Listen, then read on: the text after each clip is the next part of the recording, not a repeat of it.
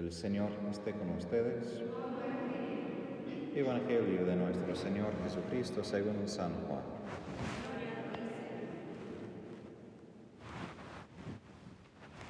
Habiéndose aparecido Jesús resucitado a sus discípulos, después de comer Jesús dijo a Simón Pedro, Simón, hijo de Juan, ¿me amas más que estos? Él le respondió, sí Señor, tú sabes que te quiero. Jesús le dijo, apacienta mis corderos. Le volvió a decir por segunda vez, Simón, hijo de Juan, ¿me amas? Él le respondió, sí Señor, sabes que te quiero. Jesús le dijo, apacienta mis ovejas. Le preguntó por tercera vez, Simón, hijo de Juan, ¿me quieres? Pedro se entristeció de que por tercera vez le preguntara si lo quería y le dijo, Señor, tú lo sabes todo, sabes que te quiero. Jesús le dijo, apacienta mis ovejas. Te aseguro que cuando eras joven, tú mismo te vestías e ibas a donde querías pero cuando seas viejo extenderás tus brazos y otro te atará y te llevará a donde no quieras. De esta manera indicaba con qué muerte Pedro debía glorificar a Dios. Y después de hablar así, le dijo, sígueme. Palabra del Señor.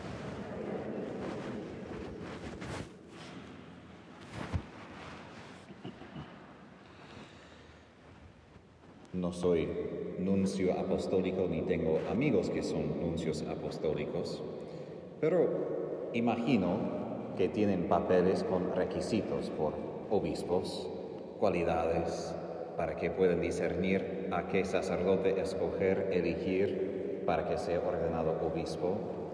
Sabemos también que en los conclaves, al menos antes, tienen algunos criterios para decir ese nuevo papa debe tener esas calidades o debe hacer esas cosas. Y hoy pienso en los criterios de Jesús, porque celebramos a San Pedro y San Pablo. Ahora, nosotros los honramos porque sí son santos, sí alcanzaron mucha santidad, pero si al momento que Jesús los escogió para ser apóstoles, obispos, o San Pedro Papa, si tendría que poner en papel su reputación, uno que lo negaba tres veces públicamente, otro que mataba a sus seguidores. Probablemente yo creo que no podrían ser obispos hoy en día. Sería un poco difícil decir al nuncio, yo tengo un candidato excelente, eso es un asesino, pero recomiendo, sería muy bueno. Tenía una buena conversión, además, entonces seguro que no va a volver a pasar. Pero ahí, más allá de poder reírnos del ejemplo, es, entonces, ¿por qué celebramos esto? ¿Y qué quiere decir Dios a través de estos dos apóstoles? Más allá de que son obispos, uno es papa, que son apóstoles, en ellos vemos el Evangelio vivido, vemos el Evangelio que predicaban en su propia carne. Jesús, como decía varias veces y en todos sus evangelios, Mateo, Marcos y Lucas, repite a los fariseos, he venido a llamar a los pecadores, no a los ya justificados, los que en su mente ya son justos. Y esto es lo que Jesús ha hecho con Pedro, con Pablo. Los escogieron ya como pecadores. Y aún después de conocer a Jesús, y eso es lo que me encanta de la experiencia de Pedro, es, aún después de haber conocido a Jesús, sigue teniendo muchos problemas. A veces tenemos la idea de la santidad, de que una vez conocemos a Jesús, ya debemos poder decir no al pecado y seguir adelante y somos mejores. Y nunca jamás damos vuelta atrás. Pero el Padre en su diálogo con Santa Catalina dice que cuando Pedro negó a Jesús tres veces fue pecado mortal. Pedro perdió todo. Pero después el Padre dice, a causa de su arrepentimiento tan amargo, de sus lágrimas, su humildad, él creció más en santidad después de sus tres negaciones de lo que tenía antes. Y esto es todo el Evangelio en resumen.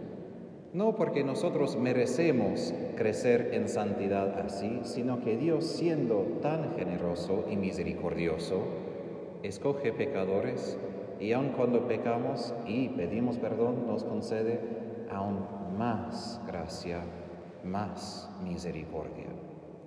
Y lo que vemos en ellos es esta victoria a lo largo de la vida cristiana, porque además de ser apóstoles, eran seguidores de Jesús, eran discípulos. San Agustín en sus homilías enfatiza esto. Yo como obispo soy pastor, pero como persona soy cristiano igual que ustedes. Y Pedro y Pablo también. Y por eso la última palabra del Evangelio de hoy, sígueme.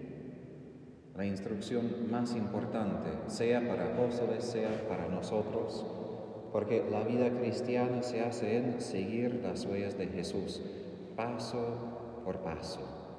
Y aun cuando nos desviamos de reconocer Jesús muy bueno, y Él se desvía también como buen pastor a llevarnos de vuelta al camino.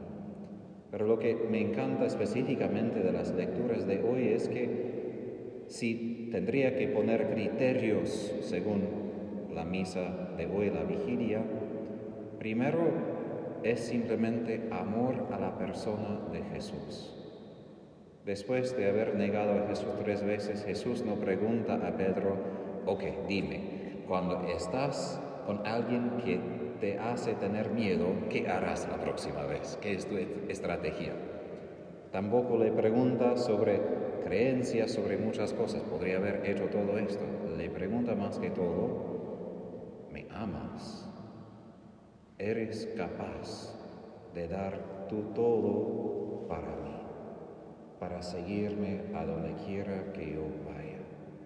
Esto es el requisito número uno y esto vemos en los dos, más que todo quizás digamos de Pablo, que recorrió casi todo el mundo conocido, intentando predicar a Jesús, compartir la riqueza de su corazón.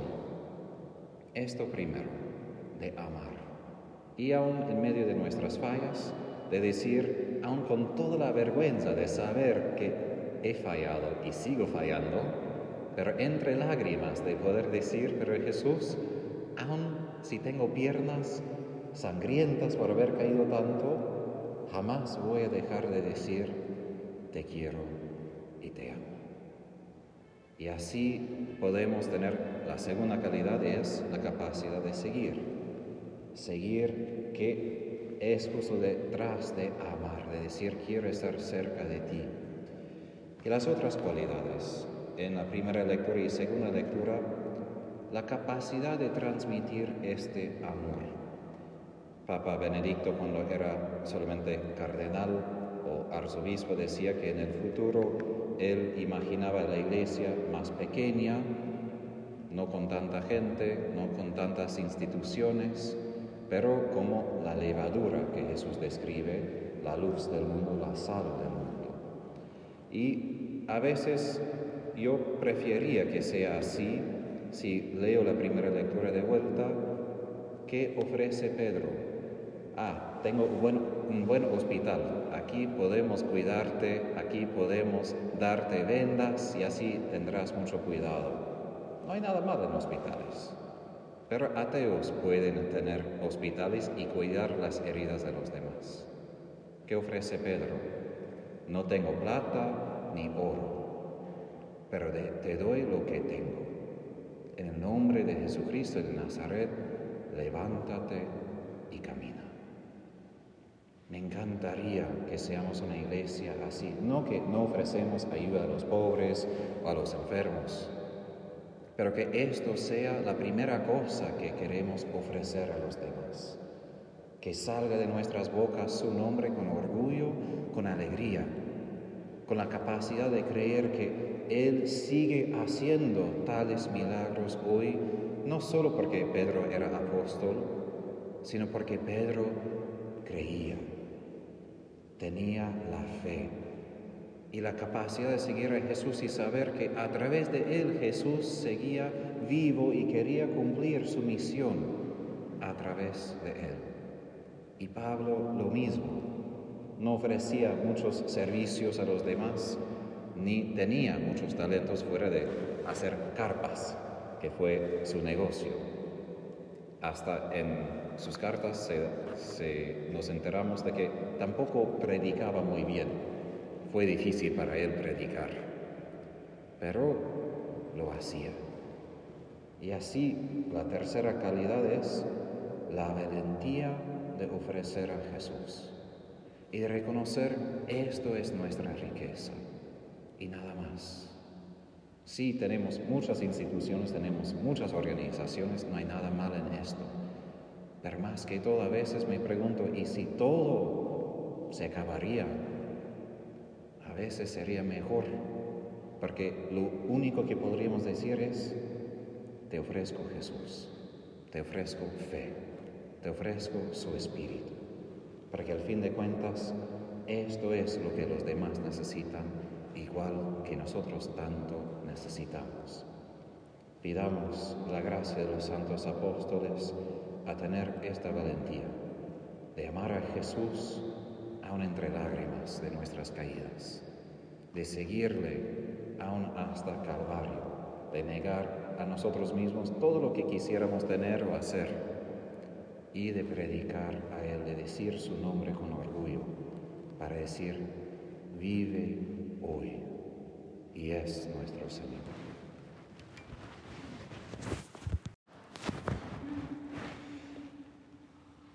En la oración me encanta volver una vez y otra vez a esta escena entre Jesús y Simón. Para entender quiénes somos nosotros, siempre y primero tenemos que mirar hacia afuera, tenemos que ver a la otra persona. Sabemos esto aún de la psicología de los niños, se dan cuenta de quiénes son mirando a su madre y después de tiempo se dan cuenta que son personas diferentes, con deseos diferentes, y ahí empieza la respuesta no, porque entienden quiénes son poco a poco. Aquí tenemos este encuentro. Simón que recibe la pregunta de Jesús y puede identificar quién es. Sabemos que su respuesta no es definitiva.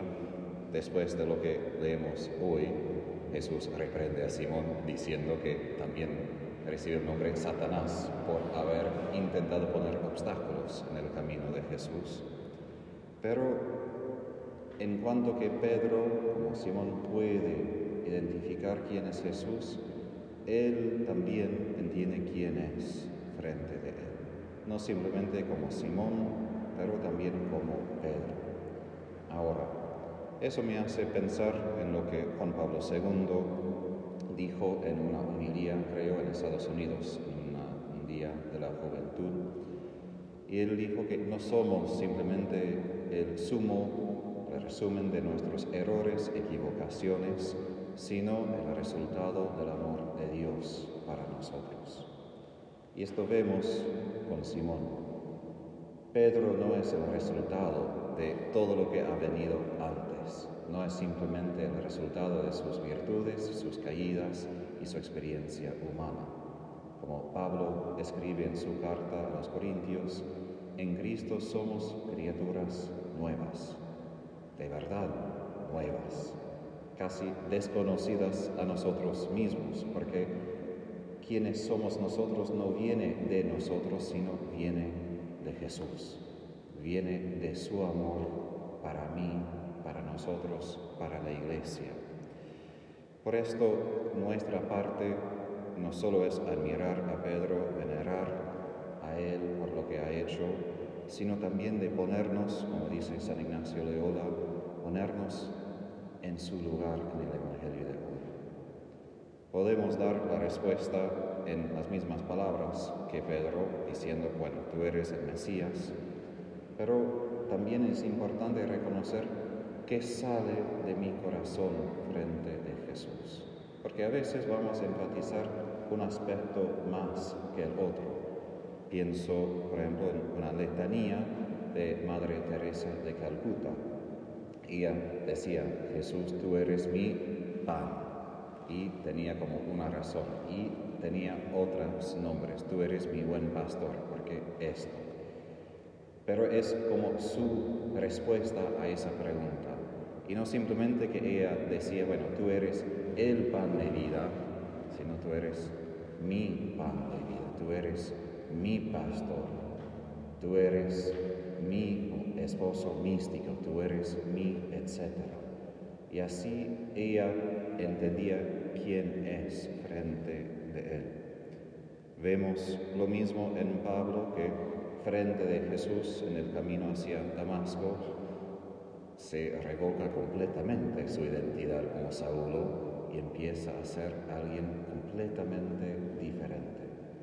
Y así cada día cuando nosotros nos ponemos aquí para escuchar la palabra de Jesús y recibir a Él, es de recibir de vuelta quiénes somos nosotros y no simplemente el resultado ni de ayer ni nuestra experiencia ayer, aún con Jesús. Es de estar abierto a algo nuevo. Puede ser algo feliz, porque a veces esa novedad es buena, pero a veces es muy incómodo, porque me acostumbro a ser la persona que he sido. Y cuando Jesús me dice algo nuevo, puede ser que, bueno, pero eso no quería Jesús, yo quería simplemente volver a lo mismo, sentirme cómodo, pero Jesús siempre nos llama más allá de lo que habíamos alcanzado. Y así la historia que, tanto me encanta, más que todo porque manifiesta cómo Pedro tuvo que seguir creciendo. la historia de Quo vadis Domine? La pregunta en latín, ¿a dónde vas, Señor? Cuando Pedro estaba saliendo de Roma a causa de la persecución de Nerón, para salvar su vida, buscar otro lugar, y él vio a Jesús yendo a Roma. Y Pedro pregunta, ¿a dónde vas, Señor? Jesús responde, a Roma, a ser crucificado otra vez, porque tú no estás. Y Pedro da la vuelta. Lo que me encanta de esa historia es que a veces pintamos la imagen de, santos que, bueno, tenían su encuentro, crecieron en gracia, y confirmados en su amor hacia Jesús, hicieron siempre lo que es bueno. Aquí tenemos a Pedro hasta casi en su muerte, todavía aprendiendo con Jesús. Pero son cada encuentro con Jesús donde aprendemos a asemejarnos más poder vivir más nuestra identidad con Él y en Él. Y solamente así la iglesia puede ser construida. Porque la piedra viva sí es Pedro, pero Pedro también dice en su carta que todos nosotros somos esas piedras vivas. Y esas piedras son fuertes, capaces de construir un templo solo cuando vivimos esta nueva identidad. No cuando somos las personas del pasado o de ayer, sino cada vez que nosotros nos encontramos con Jesús. Y así, y en Isaías, en el libro de Apocalipsis, tenemos la promesa de Dios que Él nos dará un nuevo nombre. No simplemente para cambiar cosas, sino porque quienes somos en Él es un misterio que solo Él puede revelar. Es mucho más allá de lo que pasa en este mundo.